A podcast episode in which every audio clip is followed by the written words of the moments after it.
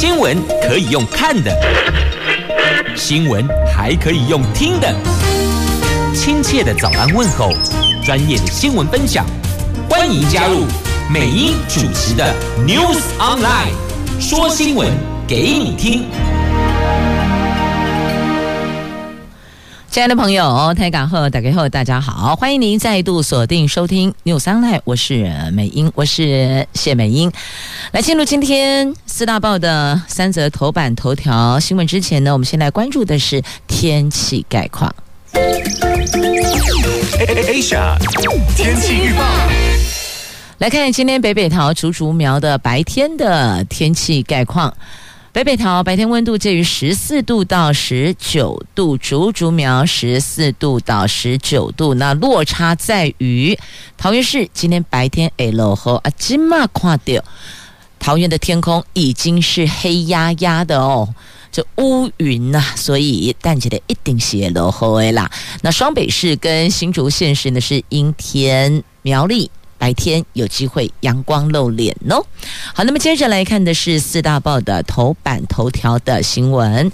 中时联合讲的都是福岛食品的解禁，二十一号会公告有几种品类，除了山林野味、菇类限制流通的产品，那其他所有的日本食品都可以进口到台湾。自由时报头版头条。美国卖给我们一亿美元的爱国者飞弹工程勤务，这是拜登政府第二次对台湾的军售。他上任之后第二次卖军售武器给我们。经济日报头版头条是英特尔再杠台积电，扩大代工生态圈，重压 IP 设计服务。现在是两强抢单大战更为激烈。接着我们来看详细的头版头条的新闻内容。现在关注大家最最关心的有关核实的问题哦。行政院昨天宣布了解禁日本福岛等五县市的食品进口十天的预告期之后，预计二月下旬会正式公告。那行政院提出了三配套，从禁止特定地区进口，把它改为禁止。特定产品进口，可以进口食品必须要减负辐射检验跟产地双证明，并采取边境百分百猪皮检验。而福岛五县市生产的野生鸟兽肉、菇类，还有这个陆油菜，在日本禁止流通的品项，还是禁止到台湾。等于说呢，在日本禁止。贩售的也不可以进口到台湾。那原能会说呢，从福岛第一核电厂发生事故以来，过去十年全台湾每一年平均检验一万五千件日本进口食品，确保放射性含量在安全标准以内。已经串联全台湾七家实验室，将来每一年最多可以检验七万件，原则上。量能充足。那蔡总统说，政府一定严格把关，确保国人食品的安全。台湾不会进口核食。那行政院食安办公室的主任说，十年来日本食品进行辐射检验，十八万件。全数合格，未来主要管制量能放在边境，其次才是市场抽验。等于意思是说呢，因为边境是入口的第一关嘛，所以呢，主要的管制量能放在这个点位上。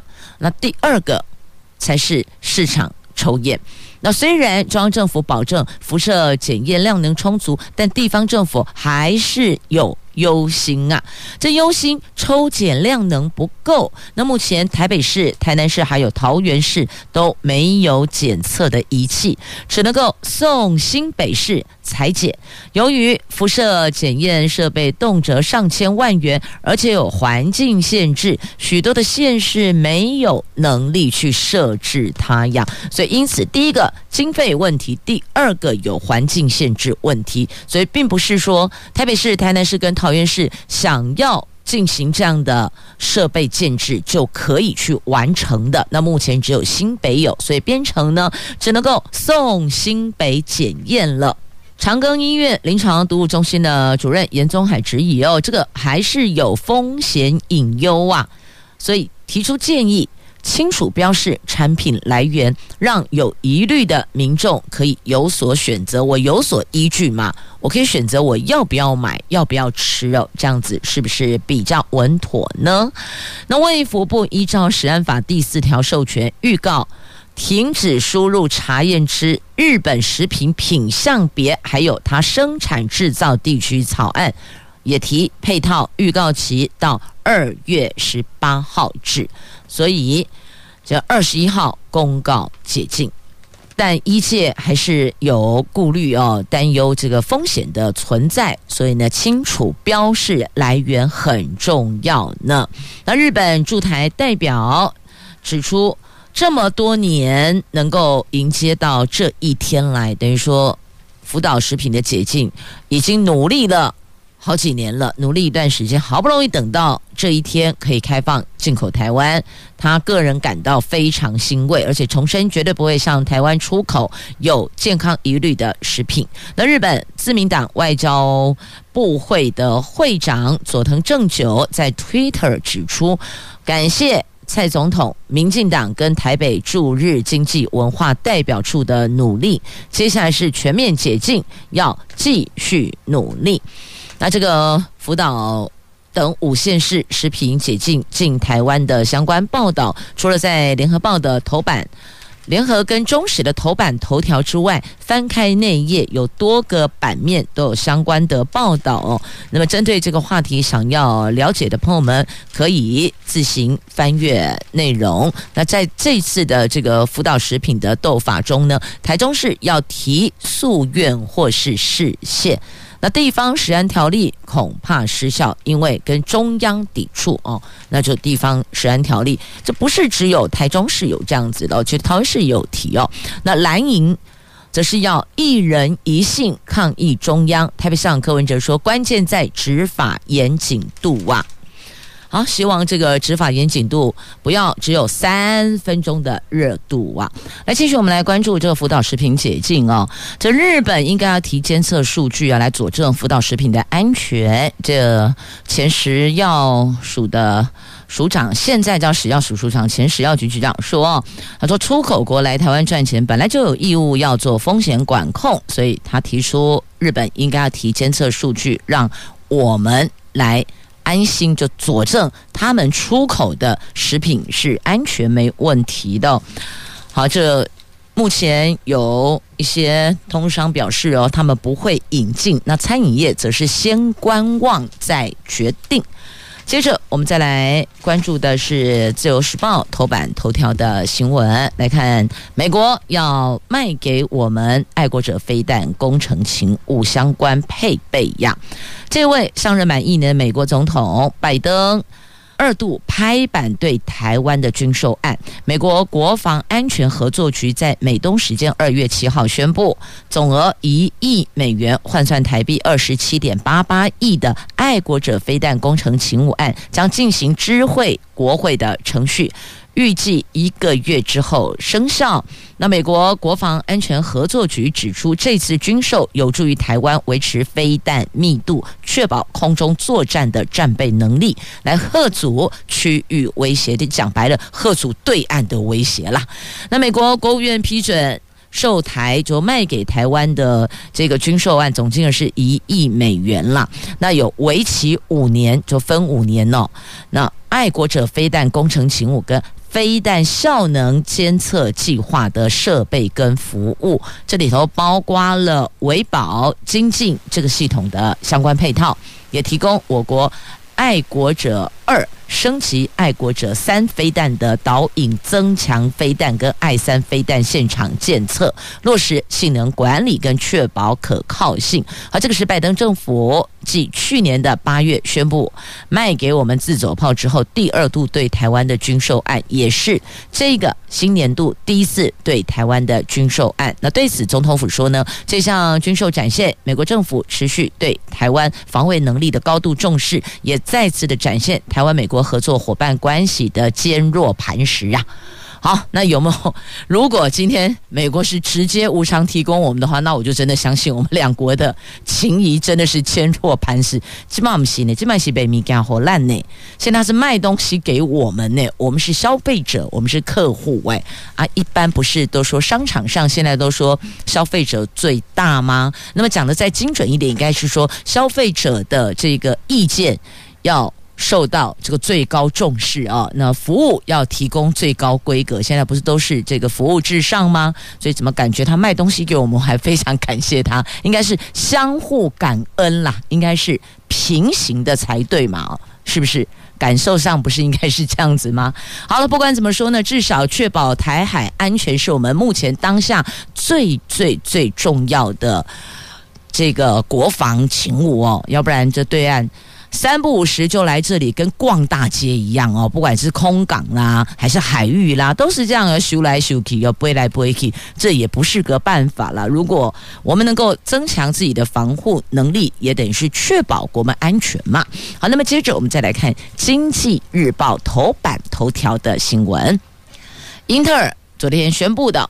他们推出晶圆代工服务加速器，打造全方位的生态系联盟，重压细制材就 IP 啦，跟设计服务等领域，协助客户将概念实现为产品，同时斥资十亿美元支援，为晶圆代工生态系统建立颠覆性技术的。初期新创公司和成熟公司，讲白了就是呢，杠上台积电了。他们扩大代工生态圈，重压 IP 跟设计服务，所以现在等于是两强陷入了抢单大战，这个厮杀会更为激烈呢。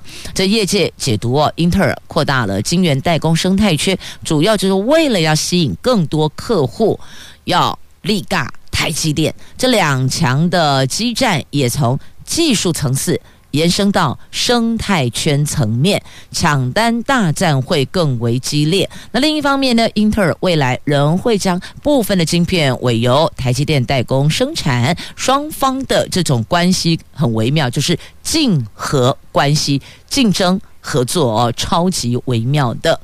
好，那么再来关注金融相关的新闻，台湾股市。看见了，闪见了，一闪即逝，一万八千点呢，闪见万八点，哎，后续还有戏哦，等于说这个是未完待续一样。这受会国家队点火，加上了航海王领军冲锋陷阵。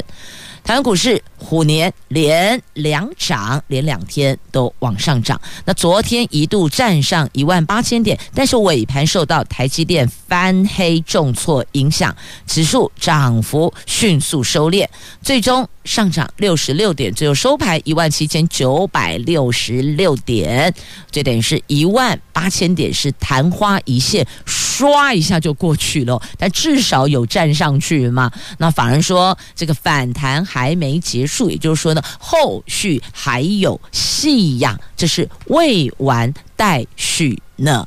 来，继续我们来关注的是跟疫情相关的，我先来看一下，为我们出国拼战的女子足球队回来了，是中华女足国家队。出征印度亚洲杯足球赛，虽然仅止只有止步在八强，但是蔡总统指示，昨天由华航以专机从孟买接回台湾，这一行三十六个人在傍晚五点十六分降落桃园国际机场，这一群拼了命的孩子。总算回来了，回家了。中华女足这次有七名球员，两名职员在 PCR 或快筛检测有阳性反应，为了避免。机上感染，六名确诊者被分流安排在机尾客舱，落地后直接从停机坪上救护车离开，其余则是进入候机室接受落地采检。有一个人采检阳性，是早确诊的两名队员职员之一，那并没有新增的确诊者。那旅日门将程思宇则在七号的晚上采检转阴，昨天安排搭机由。德里转机，预计今天可以抵达东京羽田机场呀。好，为国人、为国家出国拼搏的这些国家队回来了，那后续相关的就依照我们指挥中心所提供的照护跟医疗的程序，继续再来联合报头版下方哦，看一下昨天新增的确诊本土二十六例。阴转阳的有二十二例，桃园站十六例。看来这次足迹是遍及双北市啊。那比较忧心的是呢，板桥这一家四口确诊感染源不明，一定要把它的传播链。感染源拉出来找出来。国内昨天新增了二十六例的本土个案，今天今年才过一个多月，已经累积有六百多例确诊。指挥官说呢，二十六例中有二十二例是阴转阳个案，比较。放心，比较安心。但是另外有四例是新案，新北板桥一家四个人都确诊，而且感染源都不明。那疫调显示，这四个人的足迹遍及双北市，包括了板桥区、新庄区、信义区，还有人是密，还有这个。板桥捷运，应该讲捷运板南线啊，捷运板南线跟松山新店线、淡水信义线这几个地方是人流密集处，所以这个会稍微忧心一些。后续还要再观察，因为感染源还没有拉出来，还没找出来。那针对这一起板桥家庭群聚案，指挥中心指出。家人当中，妹妹是最先列入暗号的。二月五号出现了相关的症状，因为打工地点要求快筛，才发现她是阳性的。因为在家快筛发现自己确诊了，赶快联络卫生单位安排采检确诊。那其他家人 PCR 都是阳性的。那三个人都是无症状确诊者，那收治目前收治在专责病房里，那必须要透过病毒量变化，还有抗体检测结果跟足迹，才能够知道谁是最早感染的。所以这一家四口当中呢，妹妹有这个症状相关的症状，那其他三个人都是无症状确诊者啊。那新北市长侯友谊说呢，目前已经框列了相关的二十五个人，居家隔离十八个人。都是没有症状者。那疫调过程发现，姐姐在的职场是在台北市，第一时间赶快进行通报，启动疫调扩大采检。目前仍有十一个人在检验中。至于昨天二十二例由阴转阳本土个案当中，桃园占十六例，分别是雅旭园区相关的七例，日益物流相关的六例，前途餐厅衍生加贝尔幼儿园三例，其他是礁溪酒店衍生。个案两例，台北点点幼儿园四例。那现在只要这些新增的确诊者，那么是过去由阴转阳的，会让指挥中心比较稍微安心一点点，等于就是没有突破性感染呐。好，这是在疫情相关的区块哦。那也希望。随着现在每天公布的确诊者的数字的下降跟疫情的和缓哦，希望尽快退散，早日恢复日常啊！好，希望接下来我们在力抗疫情病毒的这一块，我们能够攻无不克，早日退散。好，接着我们再来关注《经济日报》头版下方的新闻：国际油价跌破九十美元。美国伊朗核子谈判渴望重启，那出口管制看来是有解了。这国际油价在八号盘中从七七年高点跌落下来，纽约西德州原油期货一度跌破每桶九十美元大关。这个原因是交易员正在评估为其市场近期涨势的风险，尤其是伊朗核子谈判重启，最终可能会限制伊朗石油出口的制裁解除掉。所以他们说，这个可能是一个变化的因素，也就是现在交易员评估的。原因。那根据彭博资讯的报价，纽约西德州原油期货在八号盘中一度大跌百分之二点五。价位来到八十九点零一美元，等于就是跌破九十美元大关。随后跌幅有收敛。那伦敦布兰特原油一度重挫百分之二点七，那每一桶是九十点一八美元呐。那原油价格上礼拜连续第七周上涨，因为大家持续的担心美国寒冷天气。跟全球主要产油国持续的政治动荡，导致供应中断，但是这个需求不断增加，因为各国经济正从新冠肺炎疫情复苏啊。等于是有比较舒缓了，所以呢，我们每一国的就大部分的国家的经济状况啊，都在复苏中啊。那石油输出国组织及伙伴国对履行增产的计划陷入挣扎，部分原因是利比亚停电，而交易员也紧紧的盯着美国页岩油田今年提高产量的情况哦，因为需求。供给两边得平衡哦，不管哪一边，这个如果是供过于求，价格就会往下；那么供不应求，价格就会往上。所以呢，他们盯紧产量，这后续影响的就是价格了。好，那么再来看一下比特币，比特币和其他加密币最近气势如虹啊！比特币在八号盘中一度突破四点五万美元，那瑞。瑞波币等其他加密货币也连袂的走高，反映全球投资人重新拥抱风险资产。不过，分析师还是警告，整体加密货币市场未必已经是拨云见日，前景还是充满了不确定性。包括联准会跟各国央行采取行动控制通膨的步调，这些都是不确定性背后的因素哦。所以。购买相关金融商品的朋友，你可能也要留意一下这个变化因子了。那接下来下礼拜二啊，就是元宵节了。不过因为疫情呢，其实有些地方政府本来是热闹滚滚，准备要闹元宵的，可是这下子哦，只能配合疫情防疫指引，有的地方调整步调，改成安安静静的赏灯。那有的地方呢，依旧欢乐滚滚闹元宵啊。这桃竹苗今年的元宵气氛大不同，桃园因为疫情，所以显得冷清许多。那今天起点灯，但是呢以静态展示呈现。那新竹县市政府昨天是热闹发表元宵活动，这摆摊开唱踩街活动是样样来呀。那苗栗棒农今天也会有祈福庆典。那对此，桃园市政府说呢，疫情有收敛的迹象，但无法松懈大意，欢迎民众赏灯，但必须要注意防疫呀。这桃园其实在年前就已经取消了大型活动的举办，元宵动态活动全部改为灯组静态展。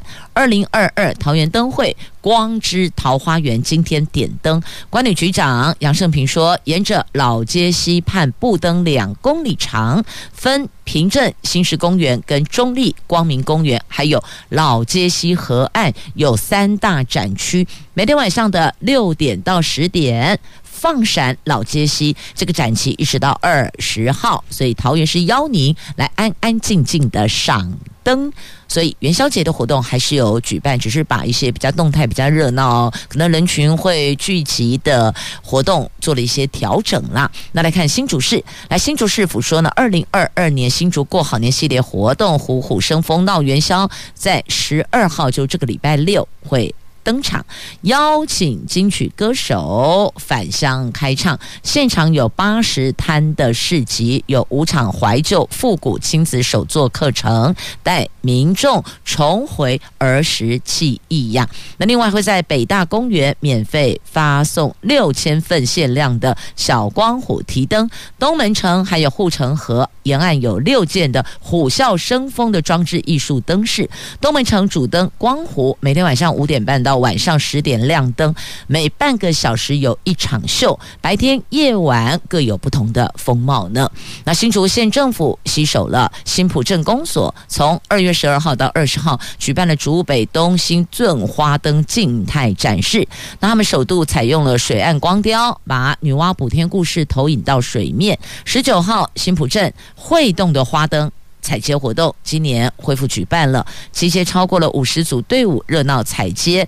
那在当天上午有千人健走活动呢。那竹北市公所在水圳森林公园展出了动物派对主题灯会，在十一号礼拜五晚上会进行点灯。湖口乡公所十一号到二十八号在公二公园、公二五公园办理。灯会的小提灯发放。那苗栗元宵最热闹的传统棒龙，今年在苗栗市玉清宫办理。点睛、竞技还有祈福。十二号棒龙之夜，预估有上万人参与，活动持续到十七号。那既然预估有上万人参与，还是要呼吁大家哦。毕竟目前疫情还在走，所以口罩相关的防疫指引还是得遵守跟配合哦。好，那么接着礼拜五要开学了，教职员打第三剂，校园则祭出四大措施进行防疫呀、这防疫不能松懈。昨天。唐师傅为了提高长辈疫苗覆盖率，将尽快协助需要居服员一对一照顾的长者进行疫苗接种，还有到家接种也在规划当中，也持续校园高规格的防疫。那新竹市政府也宣布，十一号之前完成全新竹市六十九所学校的清消。开学之后，要求校内用餐必须用隔板，强化校园防疫呢。好，隔板其实在去年就已经登场了，只是一度和缓之后，好像隔板就似乎可有可无的存在。但现在要求隔板得重新回来，而且要严格遵守防疫，所以也请爸爸妈妈在。提点在家中的孩子哦，特别要提醒他们，在学校跟同学的互动，还有用餐的时候要遵守防疫指引哦，要不然小朋友都喜欢这打来打去、摸来摸去、吃来吃去的，这个实在是对防疫来讲哦，不是一件好事啊。所以爹娘还是得多多提醒。好，那么去年超热卖的。保险的品项是防疫险跟手机险。这近年保险商品呈现多元化、多样化。那因为受到疫情影响，防疫保单还有疫苗险热卖，而智慧手机的价格也发现它那个售价是越来越贵。但这也连带。带动了手机险的热卖。去年产险业的健康保险及费用补偿险就包办成长幅度的前两大险种了，保费收入各大增了百分之九十二跟百分之八十六呢。所以你看，这个保险的商品多元化，这也是因应。保护的需求嘛，那确实哦，现在手机越来越贵，可能接下来如果有比较高价位的 iPad，说不定哦这一趴也会推进去，变成保险商品的一种呢。好，那投保行动装置险，不仅手机摔坏了，或是被偷了、被抢了，甚至被盗用，都有理赔哟。那产险工会说呢，行动装置保险具备五 G 联网功能的智慧手机市占率将逐步成长，而且旧机也纳入承保标的，预估今年行动装置险保费收入将成长一成。好，大伙儿评估看看，您是否有这个保险品项的需求？那确实哦，这是一消费者，也就是我们的保护哦，在保护的需要上，产险看到了他们的责任所在呀。好，来。接着送上杨云行的歌曲《晒太阳》，因为抬头望向桃园室外的天空，现在还是黑压压的。你们觉得这个白天如果看到这乌云密布的时候，亦或者天空有乌云，那个心情哦就会比较不一样了。所以我们就自己想想。假装现在晒在阳光下好吗？苗栗的朋友现在应该是看到阳光露脸了，但是呢，桃园跟双北跟新竹哦，不知道状况如何。桃园确定现在是黑压压的，所以就让心情晒晒太阳吧。来，继续我们来看《自由时报》头版版面的这个图文哦，这个冬奥闹剧，什么闹剧呢？奥运怎么可能会是闹剧呢？因为那个服装。违规，所以呢，成绩不列入计算，因此本来是胜券在握，被推得一名啊，整个成绩就滑落到四第四名啊！这一名日本滑雪女神当场泪崩了。这首度登上冬季奥运的跳台滑雪混合团体项目争议不断，总计有四个国家五名选手因为服装不合规定遭到取消成绩，这个也牵动最后。夺牌的结果，原本夺冠军热门队日本队，因为滑雪女神高梨沙罗超水准第一跳的成绩不算，她第一跳一百零三公尺，这成绩不算，最终掉到第四名，所以金牌也落入了斯洛维尼亚囊中。多国对此提出抗议哦，说这个评。就批评判决是公不公平的，根本这就是一场闹剧。未来要向国际体育仲裁法庭提出申诉啊！那日本滑雪女神。高黎沙罗第一跳遭到取消资格之后，虽然立刻重新调整整理心情，但第二跳只有九十八点五公尺，落地后情绪溃堤，当场泪崩啊！另外，德国、奥地利跟挪威选手也是同样的状况，德国队的教练就痛批。北京冬奥太夸张了，评审并没有依照正常流程做测量啊，所以就痛批他们的检测是轻率的。那么对于比赛结果是有重大影响的。这位日本女神本来第一跳是超水准的成绩，但是呢，裁判说不列入，因为你那个服装不合规定啊，所以第二跳成绩。不够完美哦，当场就泪崩了啊！所以这个比赛的规定哦，很多时候。我们会看到现场会提出一些异议，但是最后看他们接不接受啦。那其实这个服装的规定哦，这根据国际滑雪总会的规定，跳台滑雪服装尺寸必须要符合选手的身材，任何部位误差在限制范围内，材质一致，而且是具有一定的透气性，才能够避免选手因为滑雪服获得浮力。而去影响了比赛的结果呀。那其实过去哦，各大国际赛事选手因为服装违规判失格是屡见不鲜，这不是头一回了。但是在顶级赛事，像冬季奥运，又同时出现有多名国家的选手违规，这个算是相当的罕见。那。外国的媒体认为，比赛地点位于海拔一千六百公尺处，而且温度接近摄氏零下十五度，在这么寒冷的天气，恐怕导致部分运动员肌肉萎缩、体重减轻，才会有服装过大的问题呀。所以，原来判服装失格是在这个原因上面呢。你如果滑雪服装不是符合选手的身材，那可能就会因为。衣服而获得的浮哦，就是浮动的浮哦，浮力会影响到你比赛的成绩，当然就影响到比赛的结果了，因此才会有这个服装不合规定。不过呢，在跳台滑雪个人项目拿下银牌的德国的女将阿特尔斯也是。这个泪崩控诉哦，他说他超过十年的滑雪生涯，接受过无数次的服装检测，从来都没有违规记录，而且都是一样的衣服，为什么在团体赛就被判定失格呢？所以他的问题。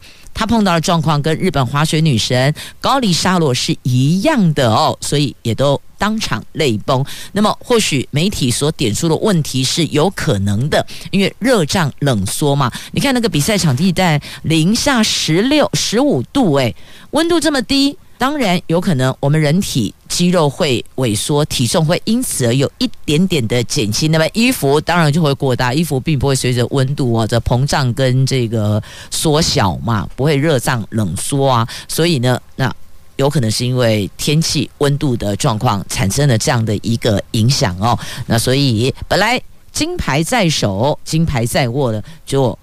跌出了前三名，掉出了前三名。好，那么继续，我们再来关注的这个是在今天自由时报头版下方，来看看这个大吉大利，让心情调整一下哦。来看这个大花蕙兰新品种大吉大利，这算是新春应景的品种。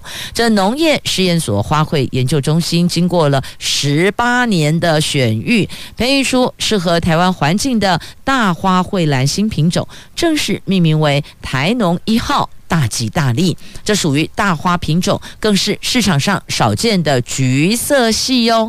这个作为春节盆花是十分的讨喜的，这个应该年前就要上媒体啦。现在都已经快要你元宵，就代表这个代表这个年已经快要结束了哦。不过有时候想想，这些公务单位哦，这对。这些农产品的命名，似乎有时候这太过于比较传统了，对不对？台农一号，我刚一看还以为是稻米的品种哈，那是台农一号，大吉大利。好了，或许这个新品种也可以广邀年轻朋友发挥创意来构思新的名称，也可以来办一个。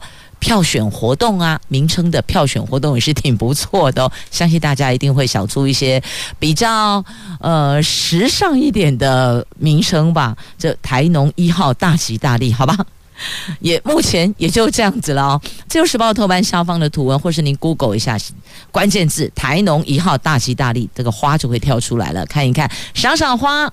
也可以让心情美丽一些些。虽然今天的天气没有很美丽，我们来看一下这中山中心大学的学士后医生社过关了。这清华大学、中山大学还有中心大学申请新设学士后医学系，去年清华过关啦。那这双中中山跟中心啊，最近补建之后，也获得教育部的同意，这三所学校将可以招收公费生，预计各三十名，因为公费生名额由卫福部主管。等卫福部核定之后，最快今年就可以进行招生。卫福部医事司说，已经收到了教育部函文，日目前内部讨论中啊。那现在我们十三所大学设有医学系哦，那未来还有一个学士后医学系，现在是只有高雄医大跟一所大学，接下来这三所。就等于有五所大学可以开设哦，学士后医学系了。那教育界人士分析，从一九九九年开始，大学医学系招生总额。定每年一千三百名的上限后，大学想要新设医学系都苦无名额。虽然卫福部考量长照的需求，解禁公费生名额，还加码到一百五十名，那扩大照顾偏乡及离岛，但是新设医学系难度还是很高的。那现在清华、中山、中兴还有元智大学在一百零九年深设学士后医学系，那教育部一百零九年召开跨部会。审查会议，当时那个时候的会议之后结束后，元智落马，那就清华、中山跟中兴这三所学校获得初步同意筹办，但是必须要依医学院评鉴委员会出评专业意见，提修正计划书。去年教育部再召开学者专家跨部会的会议审查，清华先闯关成功了。那中山、中心准予继续筹办，这两所学校一审查会意见补充资料之后，终于过关同意设立了。那元智大学应该未来还是会继续努力的啦，因为毕竟他们也是有自家相关事业体是医疗院所的，所以呢，而且。在内地地区，这也已经公布了，这新闻都已经见报了哦。要亚东医院要筹设哦，在这里，所以未来这一块的人力的量能需求还是存在的啊。好，那么接着再来关注在自由时报头版版面的图文来看，会呼吸的房子。动物、生物应该讲生物会呼吸不稀奇，房子会呼吸。石板屋，这是排湾族石板屋会呼吸，这个夺得二零二二巴黎设计大奖呢。这大概八十年历史的屏东县三地门乡巴格达外家族头目的家屋，它以故宫购料的方式，由两位社区规划师。林传兴跟林慧珍带领原住民匠师，二零一九年起逐步的修缮，从梁柱结构体补强到屋顶石板漏水的整修，木雕修补绘制。到象征部落精神的石柱改建，赋予传统石板屋新生命。他们以会呼吸的排湾族石板屋为名，参加了今年巴黎设计奖，荣获建筑设计项目的银奖呢。哇，这一栋会呼吸的石板屋得奖了，获奖了。所以你看人家名字取得多好，叫做会呼吸的排湾族石板屋。啊，那黑的大吉大利有台农一号大吉大利，它如果变成是这个原民一号呼吸房子，大概也没有这么美丽了哦。所以有时候命名也是很重要的，好吗？好，讲到房子哦，来问问您，你有没有发现？现在的住宅坪数越来越小，也就是所谓的住宅鸟笼化。那使用申请使用执照的、这个宅数就户数创高，但是坪数却缩减两成，哎，所以等于那个坪数都变比较小了。去年每一户住宅平均面积四十四点八平，这含公社进去了哦，含大小公算进去了，那比二零一五年是大减十二点二平。你知道为什么吗？你知道原因是什么吗？是现在的居住需求面积减少了吗？并不是，空间还是一样，需求那么大。但为什么一直缩小？我告诉你，真正的原因在哪里？因为销售的总价问题。如果平数大，总价一定高嘛，所以这个总价市场就会把这个价格压在多少金额以下，那再换算现在单价一瓶多少，最后去设计出大概什么样的坪数空间。其实这就是一个走销售市场的策略，去定定坪数需求的。那如果有些朋友，他在这个购屋的规划的预算上有比较宽裕一些些的话，他或许就可以两户打通类似这样的需求。那当然，市场上各种产品都有啦，有超大两房的，有六十平只规划两房的，那么也有三十五平规划三加一房的，所以依各自的现在的需求去做这个购买。那当然也是牵动到。呃，当然也是我们的购物预算会牵动到您能够购买的产品的品项内容嘛。好，总而言之，言而总之，这个是基本需求还是得要有的哦。好，关注一下相关的。市场上的变化，寻求适合您的产品，这个很重要哦。来看一下时间，哇，八点五十九分了。要说声感谢朋友们收听今天的节目，我是美英，我是谢美英，祝福你有愉快而美好的一天。虽然今天桃园的天空的这个目前的天气概况并没有很美丽，但是我们要让自己心情美丽，迎接着美好的一天。我们明天上午空中再会了，拜拜。